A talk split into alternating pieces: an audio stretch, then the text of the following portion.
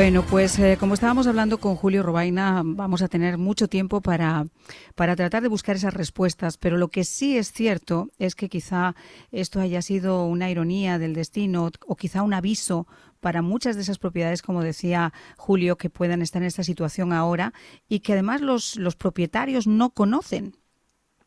Eh, fíjense ustedes que los propietarios de eh, estos condominios en la Torre Sur de la Florida, que fue la que se, la que se derrumbó, pues eh, ya se estaban enfrentando a un evalúo por millones de dólares. Se habla de hasta 15 millones de dólares que se les pasó en abril para completar unas reparaciones requeridas bajo el proceso de recertificación que nos estaba diciendo Julio por los 40 años que llevaba en el, en el condado.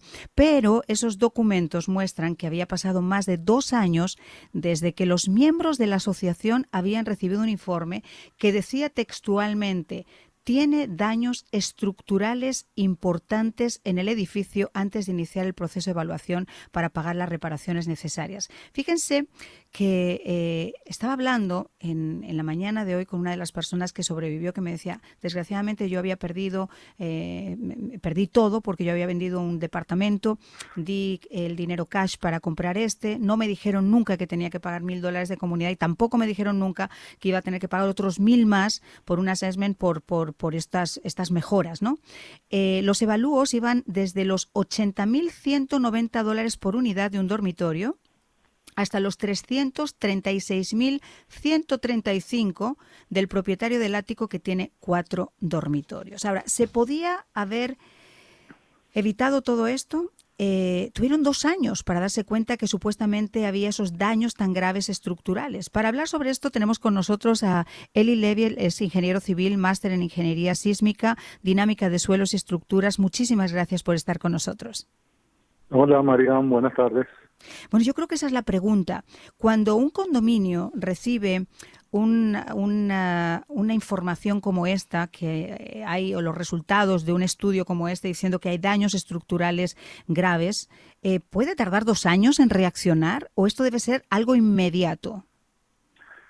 ¿Sabes lo que pasa? Que las personas, y en especialmente en Estados Unidos, no sé por qué, porque yo soy de Venezuela y estudié en Alemania, y, eso no pasa en nuestros países, y eso que Venezuela es un país tercermundista. Pero aquí eh, no le damos el valor al concreto que le tenemos que dar, no le damos el valor a la vida que le damos. Este, los americanos, y no quiero hablar más de los americanos porque soy muy agradecido, este, seguían por las tablas, seguían por las computadoras y no seguían por el instinto.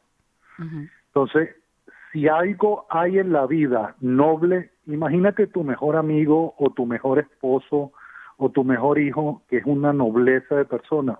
Lo puedes multiplicar por un millón de veces la nobleza del concreto.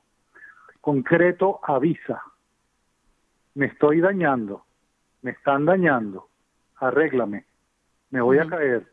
Pero tiene años, no dos años, puede estar cinco años avisando estamos en una zona costera y todas las construcciones se hacen aquí. Cada vez que yo monto bicicleta por Sony Isles Beach, yo veo que las barras de acero, que son las que hacen las fundaciones, las tiran en la arena y después le echan el concreto encima. Entonces ya está el cáncer, está ahí.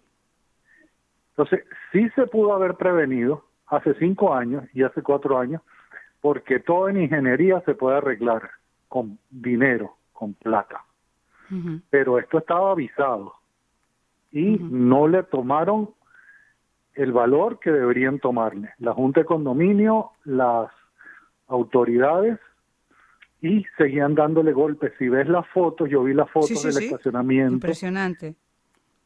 Porque esos son golpes, fíjate, nosotros, y, y yo sé que tú eres española, en España nosotros también ponemos un esquinero en las columnas de, de los estacionamientos de hierro para cuando un carro lo choca, y nosotros en Venezuela también, cuando un carro lo choca, rompe el concreto, porque el concreto solo no funciona, él funciona unido con la varilla de acero.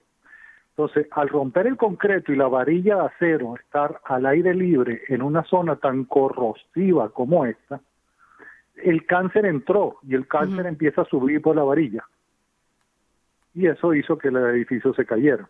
No fue el peso del que pusieron en el techo, porque si hubiera sido el peso que pusieron en el techo, se parte el techo y queda sobre la losa del piso 10. Más nada, no pasa más nada. Entonces, este era un cáncer que venía desde abajo. no lo quisieron arreglar. Y esto te puedo decir que esto está avisando hace más de cinco años, segurísimo. Wow. La verdad que es impresionante. Fíjate, estábamos hablando antes con Julio Robaina y nos explicaba que lo que está ocurriendo ahora eh, aquí en el sur de la Florida es que el agua salada ha subido su nivel y se ha mezclado con el agua dulce. Eh, y aparentemente pues esto es lo que estaría ocurriendo en el subsuelo con ese poder corrosivo que tú nos estás comentando y que estaría afectando los cimientos de varios de los de los mm. edificios. Eh, no estoy de acuerdo, respeto mucho. Qué bueno, qué bueno. Entonces, entonces, qué bueno hablar con un, con un ingeniero para que también nos ponga su opinión. Yo, soy ingeniero de suelo, mecánica de suelo y especialista en terremotos. Que se esté hundiendo Florida, porque Florida se está hundiendo, y eso nadie lo duda. No, pero no es el nivel del agua, no es el nivel del agua, sino que se, mezcló el agua salada con el agua dulce. No, no tiene nada que ver. Bueno. Te voy a explicar algo. Si un pilote, que es lo que va hacia abajo, o una fundación de un edificio está bien protegida en la barra de acero, nosotros en Venezuela decimos cabilla, no sé cómo le dicen ustedes en España, nosotros le decimos cabilla a la barra esa de acero. Si esa barra de acero está pintada anticorrosivamente y tiene la separación de 10 centímetros de concreto, puede venir el agua salada que quiera, no va a pasar el concreto, porque el concreto no es permeable. lo que pasa es que esa varilla con la que se construye ya está enferma cuando la ponen en la fundación cuando hacen el edificio, la varilla ya está enferma. ¿Cómo que está enferma? No entendí. Eso es como un cáncer. No, no, yo entiendo, pero quiero decir, ¿usted nos está diciendo que entonces está construyendo con material defectuoso?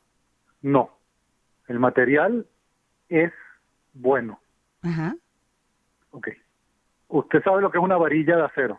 Sí, claro. Por eso le digo que si la, si, la, si la varilla está oxidada, no, no le están poniendo material. Viene, la varilla viene limpia y clear.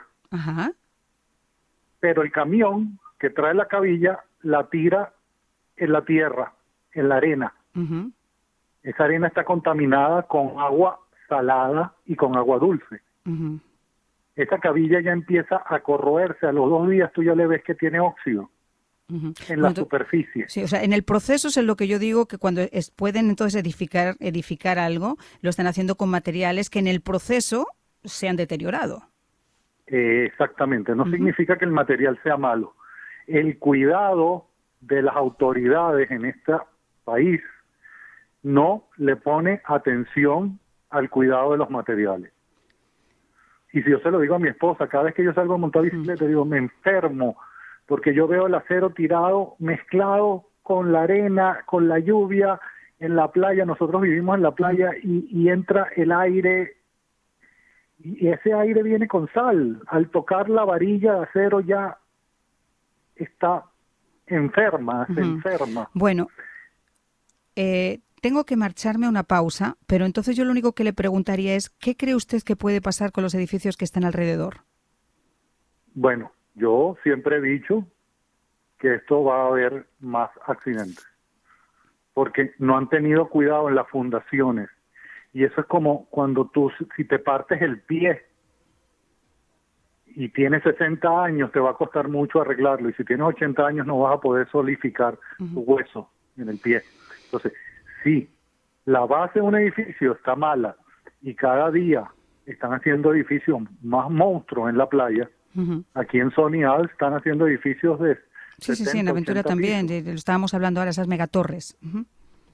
Ok, pero Aventura está un poco más hacia, hacia allá, no está en contacto directo con el agua de mar. Está un poco más, está un poco más protegida y mientras más te vayas hacia el oeste, más protegido está.